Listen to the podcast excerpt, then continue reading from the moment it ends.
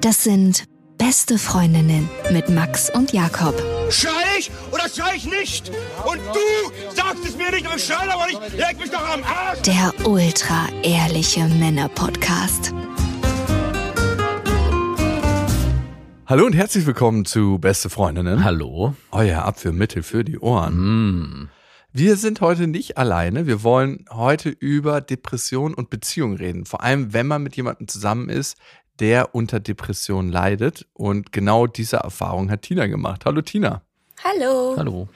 Schön, dass du äh, dabei bist. Und jetzt war es so, du warst mit jemandem zusammen, der depressiv war und darunter hat die Beziehung gelitten, ne? Und letzten Endes hast du einen Weg da rausgefunden. Aber ich würde gerne mit dir oder wir würden gerne mit dir an den Anfang der Geschichte, bevor es überhaupt dazu kam, dass die Depression bei ihm wieder ausgebrochen ist. Wie habt ihr euch überhaupt kennengelernt?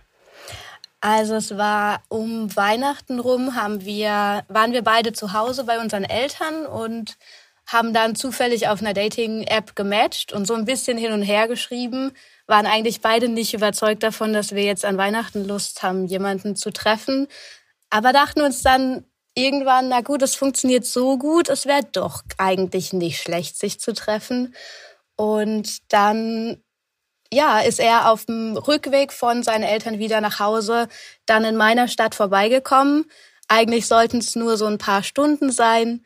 Und am Ende ist er dann erst am nächsten Tag nach Hause gefahren. Am Heiligen Abend hat was Unheiliges ja, weil es stattgefunden. doch ganz gut funktioniert. Wirklich, ja. Heiligabend. Ich habe, glaube ich, noch, nie- Nein, noch nie ne? eine fremde Person am Heiligabend ge- gedatet. nein, nicht direkt nach dem Heil. Ah. Nein, da haben wir nur geschrieben. Okay, okay. Getroffen Und wie haben wir uns viel. Umweg hat er für das Date auf sich genommen? Eigentlich keinen, weil es war auf. Ich wollte es gerade so romantisch aufbauen und so, ja, kein. Er ist geritten Ja. auf seinem Pferd bis in meine Okay, Stadt durch gut, die Kälte. Wie hat sich denn das Kennenlernen mit ihm Ja. angefühlt? Wie, wie war das für dich? Also für mich war es, war es total erfrischend, weil damals war ich erst eine, ein halbes Jahr aus meiner letzten Beziehung raus und das war eine Ehe, die 13 Jahre gedauert hat. 13 Jahre, Da- wow. Ja, das heißt, ähm, es war für mich total erfrischend, plötzlich jemanden kennenzulernen, bei dem ich irgendwie sofort merke, das passt. Und ich mich gar nicht irgendwie zurückhalten muss, weil ich dachte, ich bin schon vielleicht auch einfach ein bisschen misstrauischer jetzt oder geschädigt durch das, was passiert ist. Aber es war überhaupt nicht so, weil es sich einfach ganz natürlich mit ihm angefühlt hat. Es war so, ich war von Anfang an überzeugt davon, dass das kann funktionieren, daraus könnte was werden. Und vor allem habe ich es aber auch zugelassen, weil er genauso war. Also er hat mir das auch gesagt und sehr deutlich gemacht, dass er sich da auch schon Gedanken macht, so, oh, was ist denn da zwischen uns? Also er ging da auch ganz offen damit um und das hat mich dann auch darin bestärkt, das irgendwie zuzulassen, was so bei mir gefühlsmäßig passiert und ja, Mhm. Wow. Also ihr habt eigentlich von Anfang an mit offenen Karten gespielt und euch aufeinander eingelassen, ne? ja. Was hat dich an ihm angezogen? Was war's? Ähm, naja, gut, also. Ähm, Denkst du gerade über ein körperliches Merkmal nach? über ein singuläres. Ah, okay. Also, Aha. Äh, äh, was war's? naja, es war mehr so das Gesamtpaket. Ah, okay.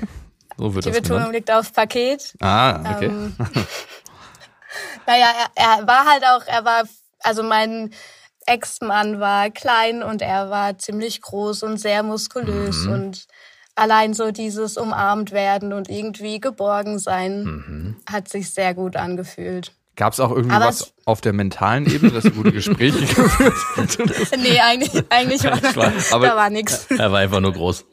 und konnte dich gut umarmen? Aber gut, ist auch was, ne? Nee, total. Also das erste Verbindungsmerkmal war ja so die Heimat, weil wir beide aus derselben Gegend kommen und beide aber uns entschlossen haben, wegzuziehen. Das heißt, wir hatten ganz vieles, was uns verbunden hat von Erfahrungen von damals, aber gleichzeitig auch ähnliche Gründe, warum wir das nicht mehr wollen oder uns beide dann entschieden haben, wegzuziehen. Weil es scheiße war. Ja, okay. Sehe ich die Verbindung. Und es war einfach, ich, ich habe sofort gemerkt, ich kann mit ihm reden. Die mhm. Dialoge sind nicht einseitig.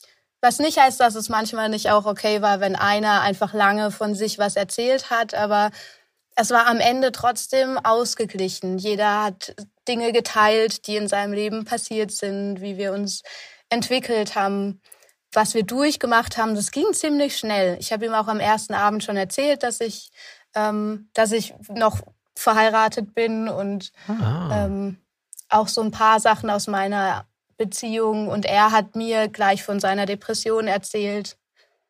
Wow, okay, er hat gleich beim ersten Treffen die Karten auf den Tisch gelegt. Mhm. Ihr habt Depressionen ja. und Heiraten gegenseitig ausgetauscht. Das, das Päckchen, das ja. ihr damit Hand in Hand. ja. Okay, ja. und was hattest du damals für ein Wissen über Depressionen? Was hast du dir gedacht, als er das erzählt hat? Mm. Ich habe mir gedacht, dass es in meiner Wahrnehmung von ihm gar nicht so reinpasst. Mhm. Wieso? Ähm, was war deine ihn, Wahrnehmung? Naja, er war eigentlich mit mir, hat er total leicht gewirkt. Mhm. Also schon wie jemand, der sich Gedanken über vieles macht, aber so, ja, ich habe eine Leichtigkeit in ihm wahrgenommen. Mhm. So ein, ähm, wir entscheiden spontan Dinge und genießen das total und sind im Moment. Ich habe das nicht gemerkt, dass in seinem Kopf eigentlich ganz andere Dinge vorgehen. Ja, und bei Depressiven muss man ja auch sagen, nicht immer und nicht zu jeder Zeit. Ne? Der hatte in dem ja. Moment, wo du ihn getroffen hast, auch äh, ziemlich sicher keinen depressiven Schub. Nein. Ähm, nee. Genau. Und ähm, ja, da, sein äußeres Erscheinungsbild hättest du wahrscheinlich dem auch nicht zugeordnet, was ja auch ein Klischee ist, ne, muss man sagen. Ja, also, nee. Man kann auch groß sein, Muskeln haben, sehr markant aussehen und trotzdem Depressionen haben. Ja, vor allem, weil sich das bei ihm ja auch so geäußert hat, dass er einfach so ein krasses Bedürfnis nach Sport hatte. Mhm. Und zwar nicht, weil er einfach gern Sport gemacht hat, sondern wenn er es nicht gemacht hat, hat er sich so sehr gehasst und verachtet dafür, dass er jetzt keinen Sport macht. Wow, ja. Hat dich das denn am Anfang abgeschreckt, als er dir erzählt hat, dass er eine Depression hat? Oder warst du so, ja, mach mal ein bisschen Sport, dann geht es schon wieder weg? Also ich muss sagen, dass ich damals noch, ähm, dass ich das unterschätzt habe. Ich meine, es ist nicht das erste Mal, dass ich in Berührung komme damit, dass jemand in meinem Umfeld eine Depression hat. Aber irgendwie habe ich mir eingeredet, das, was wir jetzt haben, ist so schön und ich bringe ihn so weiter. Mhm. Und das tut ihm jetzt so gut und es gibt ihm Aufwind, dass es vielleicht dann einfach weggeht. Mhm. Das war so meine naive, meine naive Hoffnung. Vielleicht hat er diese Hoffnung auch gehabt, ne? Also Wer weiß. Ja. Ja. Wie liefen denn die nächsten Monate mit ihm? Was habt ihr gemacht? Habt ihr euch ineinander verliebt? Ähm, seid ihr diese Beziehung eingegangen? Also, wir haben uns dann relativ oft gesehen. Also, unsere Städte sind so ungefähr fünf Stunden mit dem Zug auseinander. Aber wir haben uns am Anfang fast jedes Wochenende dann gegenseitig besucht. Und es war einfach total intensiv von beiden mhm. Seiten. Und deshalb habe ich dann auch relativ schnell schon gesagt, dass ich Gefühle für ihn habe und dass ich schon merke, da entwickelt sich was mhm. und gespannt bin, wie es jetzt weitergeht. Und ich war mir so sicher, wenn ich ihm das sage, dann wird das Gleiche zurückkommen, weil das war auch das, was er mir eigentlich durch sein Verhalten gespiegelt hat. Mhm.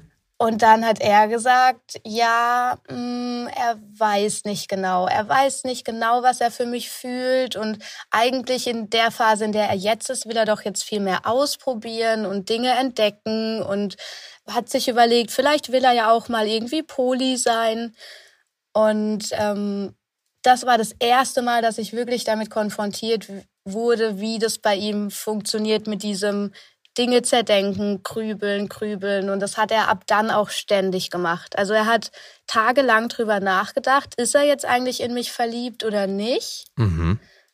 Und irgendwann hat er es mir dann gesagt, da waren wir gerade im Schwimmbad, das war eigentlich auch total romantisch, so im Wasserbecken, der Sternenhimmel über uns. Und dann hat er gesagt, er ist auch verliebt in mich. Aber ich habe richtig gemerkt, dass es irgendwie, er war selber nicht so ganz überzeugt. Es war seltsam. Also ab da war es irgendwie seltsam. Aber ich war einfach so, ich hatte so eine rosarote Brille auf, dass egal was er mir gesagt hat, ich habe es mitgenommen und dachte mir, okay, wenn er jetzt wenigstens schon mal mir das sagt, ist das ja ein gutes Zeichen. Mhm. Aber er war immer noch der Überzeugung, dass es eigentlich ja keinen Sinn macht, dass jetzt zwischen uns was läuft und dass er mir auch nicht gut tut. Okay. Und jetzt gibt es ja ein paar Sachen, die da auf dem Tisch liegen könnten, ne? Beziehungsängstlichkeit mit Depression gepaart, ne? Und das Ja. genau auseinander zu tüdeln, was gehört zu welchem Part und wie befeuern sich vielleicht auch beide miteinander. Das ist ja ganz, ganz spannend. Dieses Zergrübeln, dieser ständige Fluss an Gedanken und nicht mal nur aufs Gefühl hören, sondern einfach immer zu gucken, wie kriegt man es eingeordnet und wie erzeugen die Gedanken auch Gefühle. Das hast du bei ihm relativ früh festgestellt, ne? Ja, total, total. Und dann auch, was ein ganz großes Thema war, er hat nicht verstanden, wie jemand ihn gut finden kann, weil er sich selber ja nicht ausstehen konnte. Mhm. Und deshalb ist es ihm so schwer gefallen, das zuzulassen und gleichzeitig aber auch das zu glauben.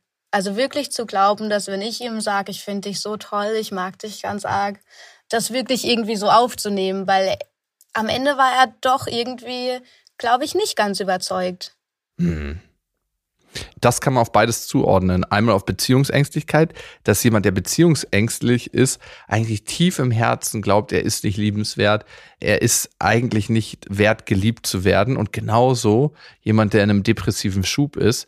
Das heißt, da gibt es eine ganz, ganz große Unsicherheit und einen Selbstzweifel. Wie war das für dich, das zu hören von ihm? Also hat es dich angespornt, ihn noch mehr davon überzeugen zu wollen? Oder was hat es mit dir gemacht?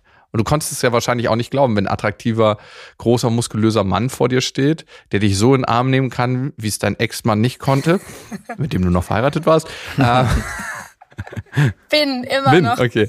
Nur noch aus steuerlichen Gründen.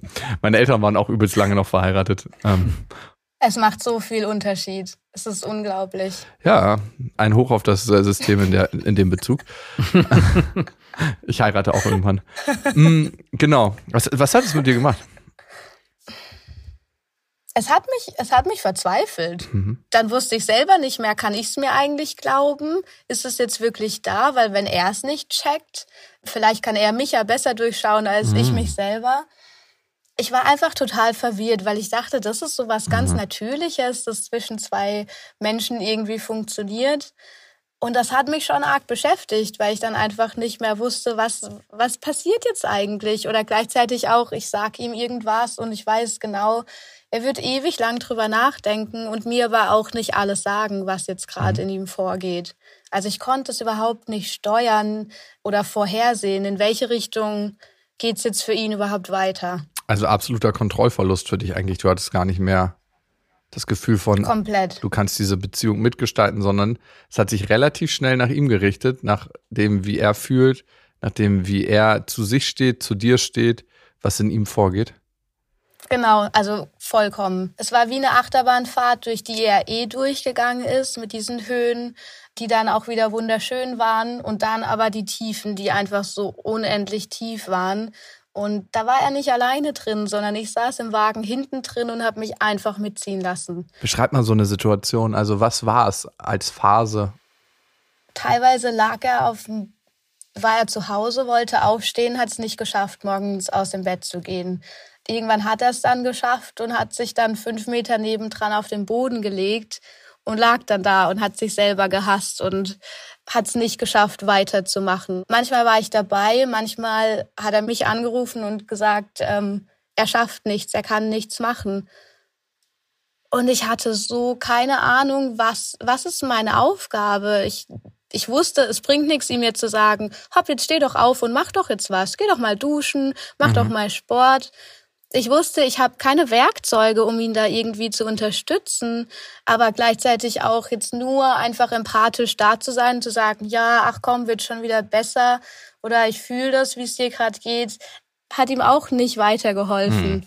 Und das waren dann genau die Momente, in denen ich dann auch in so einem Tief war, weil ich so unglaublich machtlos war und das hat mich zur Verzweiflung gebracht. Kann ich total verstehen, ne? Wenn da der Mensch liegt, den man liebt oder in dem man verliebt ist, mit dem man eigentlich eine gute Zeit haben möchte und der hat einen depressiven Schub, ist nicht fähig dazu, sich zu bewegen überhaupt und völlig in seinem Loch, dass einen das mit reinzieht, ne? Weil man ist ja auch irgendwie im Ja. Verliebtsein so emotional miteinander verbunden oder in der Liebe. Im Verliebtsein ist man meistens ganz gut in seinem eigenen Rausch.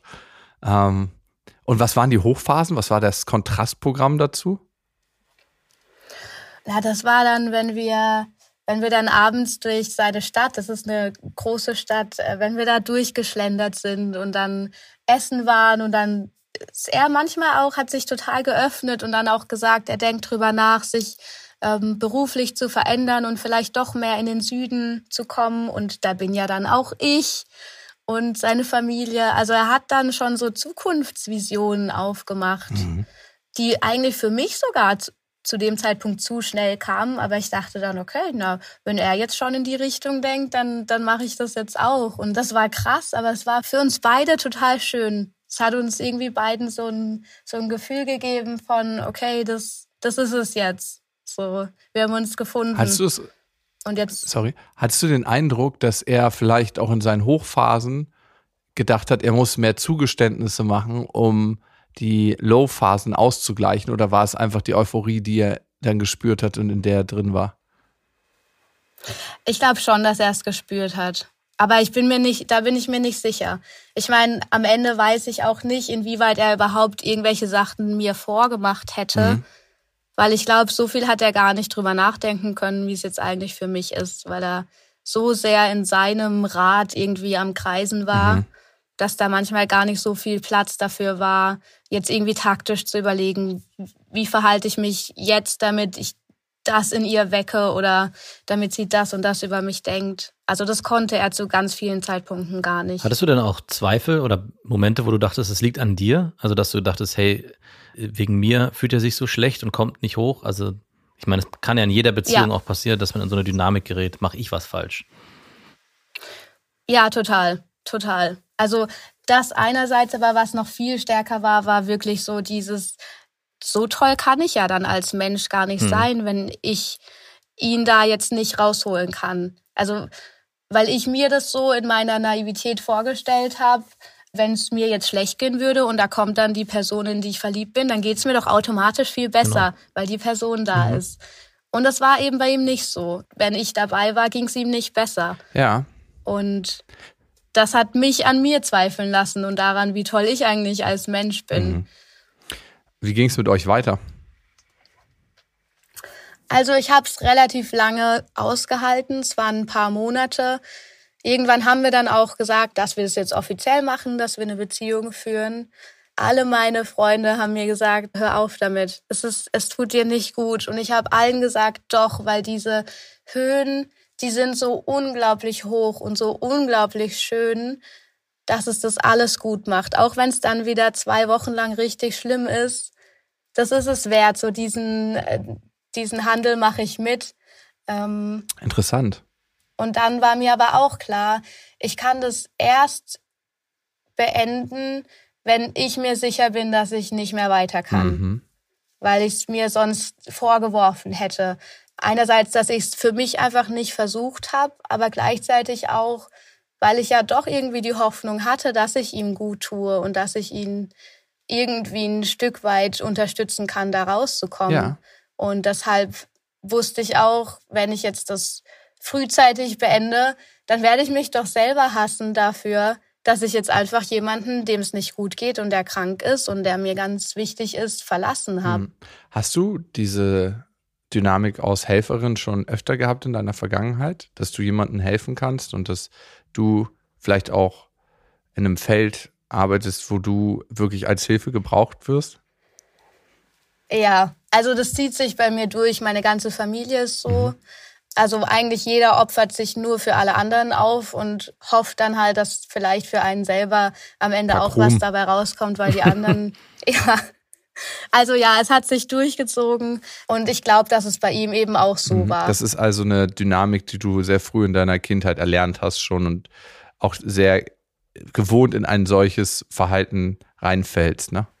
Ja, ja, und ich glaube, deshalb war es aber für meine Entwicklung umso umso wichtiger, diesen Schritt mhm. zu gehen, dann am Ende doch zu sagen, okay, nein, ich, ich möchte es nicht mhm. mehr, ich kann nicht mehr und es ist auch okay und es ist nicht meine Aufgabe. Ich muss nicht mein Leben kaputt machen, nur damit es ihm vielleicht ein bisschen besser Ja. geht. Das heißt, so ein bisschen war es dann auch meine Emanzipation von, von meinem Thema. Ja, das ist ganz, ganz oft so in der Psychologie und im, in der Begegnung mit anderen Menschen, dass wir uns besonders stark von jemandem angezogen fühlen, der das eigene Thema, was wir in uns tragen, das wir meistens durch unsere Sozialisierungserfahrung mitgegeben bekommen haben, total stark zum Vorschein bringt. Und bei dir war es, er war ein sehr ein Mensch, wo du dachtest, dass er wirklich deine Hilfe gebrauchen kann. Er konnte, wollte und es gab wahrscheinlich auch noch krankheitsbedingte Gründe, dass dort keine Hilfe in dem Ausmaß möglich war. Und letzten Endes hat es dich wahrscheinlich dazu gebracht, dich und deine Prägung noch mal klarer zu sehen. Ne? Und das ist ja eigentlich auch ein Geschenk und eine Qualität. Ja, ja, Ich finde es spannend, was du auch beschreibst, dieses mit den Hoch und Tiefs, ne? Also, dass diese Hochs eine ganze Zeit lang genau diese Tiefs wert waren, da durchzugehen und dir auch die Kraft gegeben haben, das Feuer, das zu schaffen. Und das ist was, was ganz, ganz viele beschreiben. Ich kenne es aus toxischen Beziehungen sehr häufig. Ich weiß nicht, ob du über den Begriff schon mal nachgedacht hast in dem Zusammenhang. Also es ist schwer zu sagen, ne? weil da kann irgendwie so ein bunter Mix aus mehreren Sachen entstanden sein. Ne? Einmal ist er krank, hat seine Depression und das ist eine Krankheit, das muss man anerkennen. Trotzdem kann es gepaart sein mit Bindungsangst, die natürlich nochmal auf Steroiden ist, wenn jemand in der depressiven Phase ist. Dann ähm, kann daraus sich eine toxische Dynamik entwickeln. ja. Und dieses, was du beschrieben hast, diese absoluten Hochphasen, die eigentlich in einem normalen Beziehungsverlauf relativ normal sind. Du hast gerade gesagt, ihr seid durch die Stadt geschlendert, das war eine große Stadt und seid was essen gegangen. Also in meiner Erinnerung von den Beziehungen, die ich so hatte, ist es jetzt nicht so das höchste High, was ich erlebt habe. Aber es kann ein schöner, schöner Abendspaziergang sein oder so, der auch mal total gut tut, ne? Aber wenn du davor hattest, wir sind nicht vom Boden losgekommen oder er weiß nicht, ob er mich liebt oder ob er überhaupt in mich verliebt ist oder ob er überhaupt Gefühle hat, Ja. dann ist dieser Kontrast natürlich unglaublich groß. Ja. Und Und un unser Gehirn lebt von Kontrasten. Ja, und dann fühlt sich ja auch gleich viel besonderer an. Ja.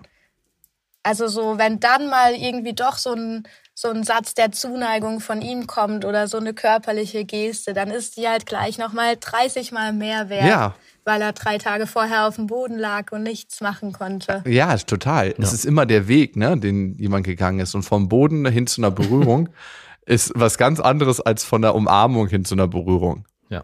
Ja, Schon krass, ne? Wie unser Gehirn uns da immer wieder austrickst. Und du hast gerade beschrieben, dass es irgendwann den Punkt gab bei dir, wo du gesagt hast, es geht nicht mehr weiter. ja. Hast du eigentlich irgendwann gedacht, so, ey, ich kann den eigentlich nicht verlassen, weil es ihm so schlecht geht? Oder gab es das nicht? Ja? Ja, doch, total. Weil ich auch wusste, dass auch seine Freunde jetzt nicht so wahnsinnig für ihn da sind, weil ich glaube, dass ganz viele auch genervt von ihm waren, weil er eben immer wieder mit den gleichen Themen kam und es einfach manchmal auch wirklich anstrengend war. Das heißt, gefühlt war ich wirklich eine von den ganz, ganz wenigen, die hinter ihm standen. Und ich war, bin ja auch ganz schnell eine ganz enge Vertraute für ihn geworden und habe mich dann schon gefragt, aber wenn ich nicht mehr da bin, wer macht das Macht dann? den Job dann. Ja, wen ruft er dann an, wenn er auf dem Boden ist? Und das war eben auch wieder so ein Ding, wo ich mich fragen musste, wie viel bin ich mir eigentlich selber Mhm. wert? Beziehungsweise kann ich meinen Selbstwert aufrechterhalten, wenn ich eine andere Person verlassen habe, die mich doch eigentlich gebraucht hätte? Hm. Oder auch, wenn du nicht mehr gebraucht wirst. Wenn du in deiner Familie das Muster erlernt hast, ich bin was wert, wenn ich gebraucht werde und mich auch opfer, Mhm. was bist du wert, wenn du nicht mehr gebraucht wirst? Mhm. Also Ja. wir gehen immer davon aus, dass Stimmt. dieses Helfersyndrom ganz, ganz uneigennützig ist. Aber wir machen ganz, ganz viel in unserem Leben, um das eigene Selbstwertgefühl zu stärken und aufzupäppeln. Und so ein Depressiver, der dann nicht vom Boden hochkommt, perfekt. Auch wenn- man den Ja. dann letzten Endes nicht vom Boden hochheben kann. Auf, gerade nicht, wenn es so ein Muskelberg ist. Naja, und, da, und auch die Bestätigung seiner Vorstellung, dass er es ja eh nicht wert ist. Also das spielt ja, glaube ich, in so einer Beziehungsdynamik auch ständig eine Rolle. Nein, nein, wenn, gerade in der Zeit, wo es einem schlecht geht, ich baue dich auf, ich bin bei dir, ich bleib bei dir, du kannst dich auf mich verlassen. Wir schaffen das. wir schaffen das. Und dann gibt es irgendwann den Punkt, wo man sagt, hey, ich muss ja auf mich selber aufpassen, ich merke, das zieht mich zu sehr runter. Und man eröffnet es der Person und die sagt dann, ja, war mir doch eh schon die ganze Zeit klar. Ich sag doch, ich bin's nicht wert. Ich hab, bleib lieber gleich auf dem Boden liegen. Also ich glaube, auch die Angst davor, kann ich mir vorstellen, war auch sehr groß. Gab es dann auch so einen Moment, wo du richtig wütend auf ihn warst? Aufgrund dessen, wie er sich verhalten hat oder wie, dass er halt eben nicht aufgestanden ist und in dieser immer wieder in diese gleichen Muster verfallen ist? Ja, ständig. also ja, auf jeden Fall. Vor allem eben, weil ich ja nicht selber in der Situation war. Ich weiß nicht, wie sich's anfühlt, eine Depression zu haben. Das heißt, es war immer der Gedanke, jetzt mach mhm. doch. Warum, warum reiß dich, auch, reiß dich doch zusammen? Weil es war ja dann zum Beispiel auch, ich habe freitags auf ihn gewartet, dass er zu mir kommt und schreibt dann morgens, nee, ich schaff's nicht, in den Zug zu steigen, ich schaff's heute mhm. nicht. Oder irgendwann kommt dann, nö, ich habe aber auch keinen Bock auf dich eigentlich gerade. Hm, wenigstens transparent. Wenigstens ja. transparent. Ja. Selbst in der Depression. Sehr kompetenzorientiert, wie ihr da rangeht. Ich war eigentlich eher richtig wütend und dachte mir, was ist mit dir eigentlich jetzt los? Mhm. Also es hat mich schon, es hat mich wütend gemacht und dann kam aber immer wieder in mir hoch, hör auf wütend zu sein. Du darfst, du darfst auf den eigentlich gar nicht wütend sein, weil er ist ja krank. Mhm. Er kann ja eigentlich gar nichts dafür, er hat sich's nicht ausgesucht. Mhm. Also es war immer so ein Hin und Her zwischen, ich habe zugelassen, auch wie es mir damit geht, auch was er mir antut. Mhm. Das hat mich wütend gemacht, traurig gemacht. Und dann aber immer wieder kam, nee, aber komm, er kann doch nichts dafür. Halt's aus, halt's jetzt einfach aus, beiß die Zähne zusammen. Das heißt, diese Wut hat er von deiner Seite auch nie erleben dürfen. Also du warst zwar wütend auf ihn, aber hast ihm das nicht mal auch gespiegelt, wie wütend du eigentlich bist. Nee. Ah. Nee, weil ich auch so Angst davor mhm. hatte, wie er damit umgeht. Weil ich ja eh wusste, er hasst sich ja sowieso schon. Mhm. Und bei mir weiß er wenigstens irgendwie, ich bin so konstant für ihn da. Das heißt, ich habe ganz oft meine Gefühle zurückgehalten, mhm. habe das ihm nicht gesagt. Ich habe es dann von meinen Freunden gezeigt, die dann alle gesagt haben, du bist am Ende, du bist am Boden, lass das jetzt.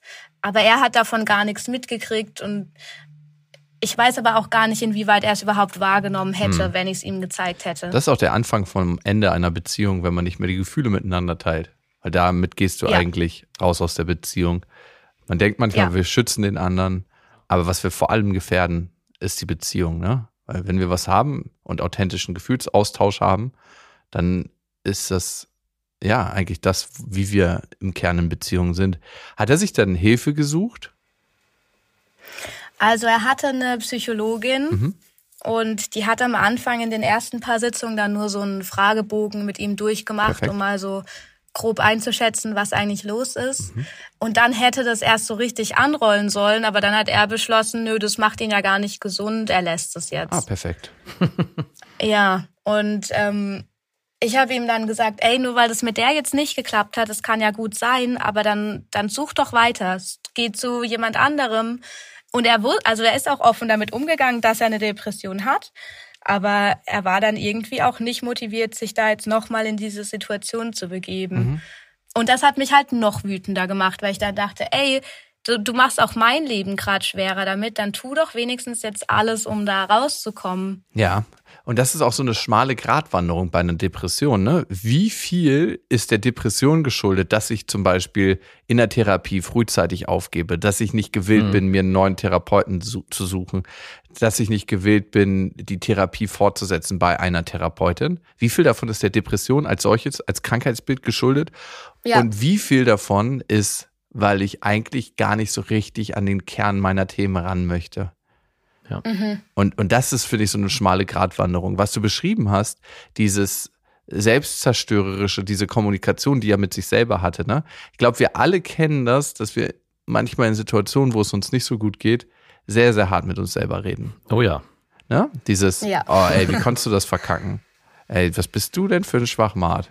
Dass also, dir das schon wieder passiert ist. Typisch, also wirklich typisch. Also hätte ich jetzt auch nicht anders erwartet. Und das fördert Depressionen.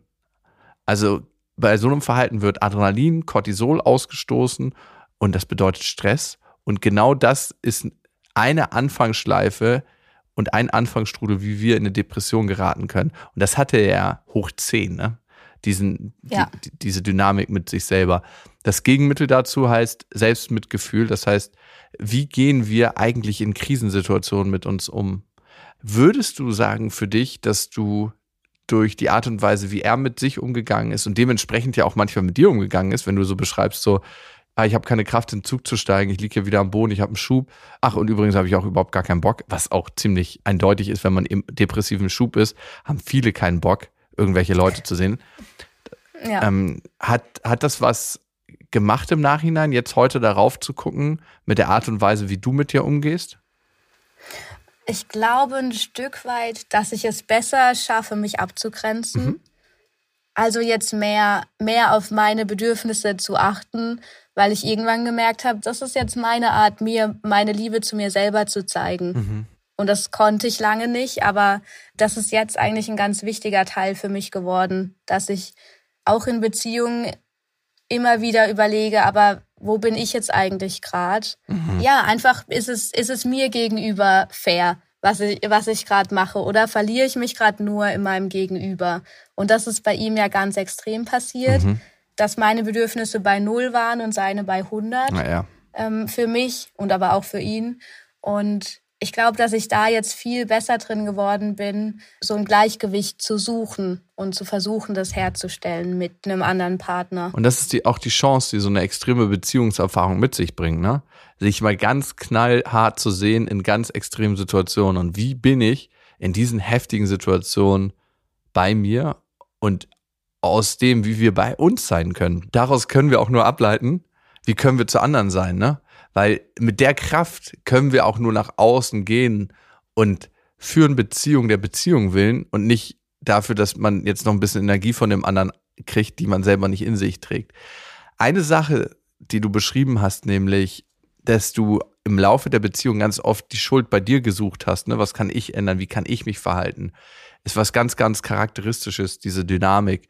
In dem Moment, wo wir denken, der Grund oder vielleicht auch in der Selbstkommunikation der Fehler liegt bei uns, haben wir die Möglichkeit, etwas zu verändern. Das heißt, wir haben die Kontrolle. Und das ist so spannend, dass wir immer die Kontrolle haben wollen. Weil ohne mhm. Kontrolle sind wir einfach nur im hilflosen Meer und schwimmen umher und haben gar nichts. Und das ja. finde ich ist so krass, das zu erkennen irgendwann. Das Verhalten von dem Typen, ne? Und für mich aus dieser Perspektive, ohne mit ihm geredet zu haben, und das müssten wir jetzt korrekterweise noch machen, um das eigentlich 360 Grad zu beleuchten, aber wir belassen es mal hierbei. also die, diese Dynamik ist total interessant und für mich ist es letzten Endes ein Cocktail, was ich bis jetzt sehen kann, aus Depression, Beziehungsängstlichkeit und ziemlich vieler Zügen einer klassischen toxischen Beziehung. Ja. Da euer letzter Tag, eure letzte Begegnung. Wie hast du es ihm gesagt? Wie, wie ging es auseinander? Ja gut, das sind zwei verschiedene Sachen, weil das war nicht die letzte Begegnung, als es auseinanderging. Ah, okay. Das, mhm. Hattet ihr da ja, so ein bisschen Freundschaft Plus oder was? Nee, das nicht. Aber ich habe tatsächlich ein paar Mal dann drüber nachgedacht, ihn nochmal zu treffen, weil ich irgendwie dann doch wieder die Hoffnung hatte, vielleicht ist es ja jetzt schon ein bisschen besser, mhm, vielleicht geht's ihm jetzt wieder besser und habe ihn dann tatsächlich noch getroffen, was wirklich wirklich bescheuert war, weil wieder alle mir gesagt haben, mach's nicht, mach's nicht. Am Ende fällst du wieder in diesen Strudel rein. Mhm. Aber ich habe es dann doch gemacht und am Ende war es genau das Richtige, weil das war so zwei Monate nach der Trennung und er saß mir gegenüber, hat sofort wieder angefangen, sich über alles zu beschweren, was gerade in seinem Leben passiert und zu erzählen, was alles nicht cool ist und wer ihn alles nervt von seinen Freunden. Und ich wusste genau, warum das ihn nervt. Und ich saß ihm gegenüber und habe gemerkt, diese Verbindung, die ich immer gespürt habe, die ist nicht mehr da. Mhm. Ich habe ihn jetzt einfach wirklich so ganz, also viel objektiver betrachten können und habe wirklich so viele Anteile auch von dieser Krankheit in dem gesehen, was er mir gesagt hat und habe aber fast gar nichts mehr gefühlt ihm gegenüber. Mhm. Auch kein Mitleid mehr. Ich glaube, dass ich da auch ein bisschen kalt geworden bin. Mhm. Aber für mich war das so gut, weil ich dann gemerkt habe, okay, dieses Kapitel ist wirklich abgehakt. Ja. Was für mich in dem Fall ja wirklich gesund ist. Also. Ja. Gut, dass du die Erfahrung nochmal machen kann, ah, konntest. Ne? Sonst wäre das so ein ewiger ja. Traum, der vielleicht noch in deinem Kopf wabert. Ja weil ja. es so schön mit ihm gewesen ist in den High-Momenten. Was wäre wohl ja. gewesen, wenn? Ja, aber wenn man einmal richtig gehuckt ist, so ganz loszukommen davon, ist echt schwer. Würdest du sagen, bist du 100% los oder wie viel Prozent hängen da noch? So ein letztes Mal, einmal kurz, wenn es keine Folgen hätte. Einmal ein Bims. nee, okay, dazu muss ich sagen, ähm, der Bims war jetzt auch nicht so wundervoll, weil auch. Hat auch zu viele Muskeln hatte? Nein, tatsächlich war es öfter mal ein Thema, dass er einfach nicht hart wurde. Ähm, ich habe zu viele Gefühle für dich, ich krieg keinen hoch. Unprofessionell. Oder oder dass es funktioniert hat, aber ich während dem Sex genau gemerkt habe, wie er jetzt wieder über irgendwelche Sachen nachdenkt. Ja gut, wenn also, er nur auf dem Boden oh, rumgelegen hat. Umparken. Verdammt. ich komme nicht hoch. oh Gott, oh Gott. Ja, aber ich habe wirklich, ich habe sein Gehirn arbeiten gehört ähm, ich glaube, es war oft auch auf den Sex bezogen, dass er dann überlegt hat, ah, hm, oder vielleicht doch lieber die andere Stellung. Ja, aber vielleicht wäre die ja besser gewesen. Also so, manchmal hat er es tatsächlich auch ausgesprochen, aber oft war es, glaube ich, wirklich nur in seinem Kopf. Und es war so unglaublich unentspannt. Wow. Das heißt, da bin ich, also davon bin ich tatsächlich los. Da hat er es mir leicht gemacht. Danke dafür. Wenn der jetzt auch noch gut gewesen wäre. Oh, Neben ja. diesen leichten Abendspaziergängen in einer großen Stadt und dann noch der gute Sex, dann wäre es wirklich schwer geworden. Aber so. Ja. ja. Ich meine, okay, aber das ist auch was, nochmal zu den Hochs, zu den Höhen und den Tiefen. Einmal in so einem Hoch hatten wir Sex und es war eigentlich komplett unspektakulär. Also da es ist einfach irgendwann zack auf der Couch passiert. Die Stellung war nicht besonders, aber wir hatten beide so einen so einen kosmischen Moment, in dem wir irgendwie jetzt so aus unseren Körpern rausgekommen sind und einfach so so ein Universums-Orgasmusgefühl hatten. Aber war also nicht so, so besonders. Wir Du hast, hast angefangen, es war nicht so besonders. Der Orgasmus klingt jetzt immer gar nicht Nein, so scheiße. Ich meine, ich mein, die Stellung war nicht besonders, so, okay. die Couch. Also es war einfach so, es war eigentlich einfach ganz normaler Sex und der wurde plötzlich so unerwartet krass ah, gut. Okay. Und wie das war Points. eben diese Und das war ein Moment, in dem ich wieder gemerkt habe, diese Verbindung zwischen uns ist so tief, das ist was Besonderes. Hm.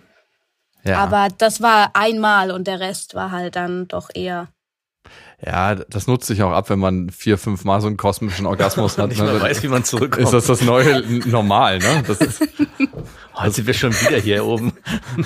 Ich bin hier nur oben und treibe mein Glied. Okay, wow. Wenn du eine Sache aus dieser schweren Beziehung mitgenommen hast, ne?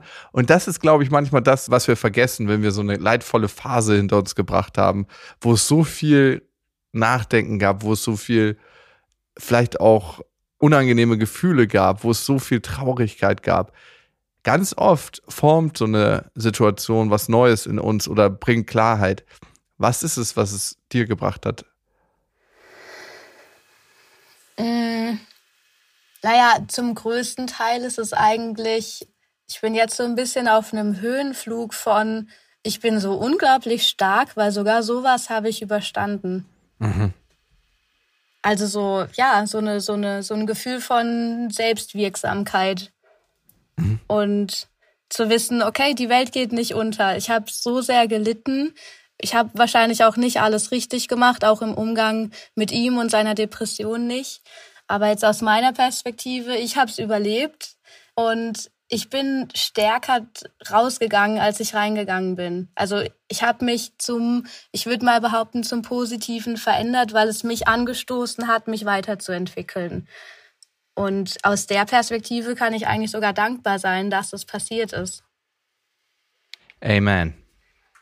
Weißt du denn, was er heute macht? hm. Ja, immer noch das Gleiche natürlich. Oh Mann, ey, wie also, niederschmettern diese ja. Frage. Schon allein, ich, also, weil ich auch die Antwort schon kannte. Okay. Es ist auch tatsächlich so, dass er mir manchmal noch schreibt. Ah. Und ich dann merke, okay, er, er hätte gern wieder mehr Kontakt. Aber da bin ich jetzt raus. Ich glaube, vielleicht ist auch so ein Teil Angst doch dabei, dass ich vielleicht irgendwann dann doch wieder mich zurückerinnere an die schönen Sachen, die wir hatten und mhm. so einen Rückfall hätte. Ja, ich meine, klar, von seiner Perspektive aus bin ich ja immer noch toll. Mhm. Ich habe ihm ja eigentlich am Ende nichts ja. gemacht. Das stimmt.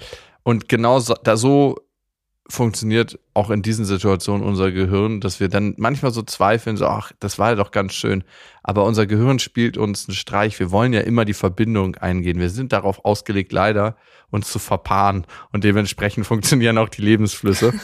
Und äh, unser Gehirn ist wahnsinnig geschickt da drin, dann diese ganzen blöden Situationen, die man auch eben hatte, auszublenden.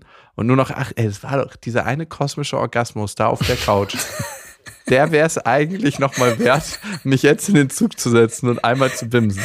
Ich will auch Ja. so einen kosmischen Orgasmus. Hattest du schon mal so einen kosmischen Orgasmus? Du hast ja nur von der Ja, gestern Abend auf der Couch. Wirk Ach, Also einen ganz guten auf jeden Fall. ähm, hattest Aber du danach schon mal einen? zählt's nicht. Hattest du in den 13 Jahren deiner Ehe irgendeinen kosmischen Orgasmus, Tina? Null. Überhaupt Null. einen Orgasmus? Nein. Ja, Okay. ja, viele, aber wirklich, das war, das war jetzt ein ganz anderes Level und ich glaube, da hätte ich in meiner Ehe und auch als irgendwie Frau, die noch nicht, die noch gar keinen Plan hat vom Leben und vom Frausein, hätte ich nie hinkommen können. Und auch da, ne, ganz viel vom Orgasmus ist einfach Kopfsache, ne? Äh, Wenn sich das erstmal angestaut hat. Wenigstens gibt's jetzt Sex nach diesem Abendspaziergang. da, äh, da braut sich ganz schön viel Kosmos zusammen. Auch hier wieder Kontrast erleben. Der Kosmos hat's euch angetan, ich Ja, auf merk's jeden schon. Fall. Ey, wahrscheinlich, wenn es mit deinem Ex-Mann nur einmal Sex gegeben hätte mit dem Orgasmus, dann, dann wäre das auch ein kosmischer Orgasmus geworden. wahrscheinlich. Aber gut, wissen wir jetzt nicht, müssten wir nachstellen. Tina, vielen Dank für deine Offenheit Ja, und dass Dank. du uns reingeholt hast in diese Welt.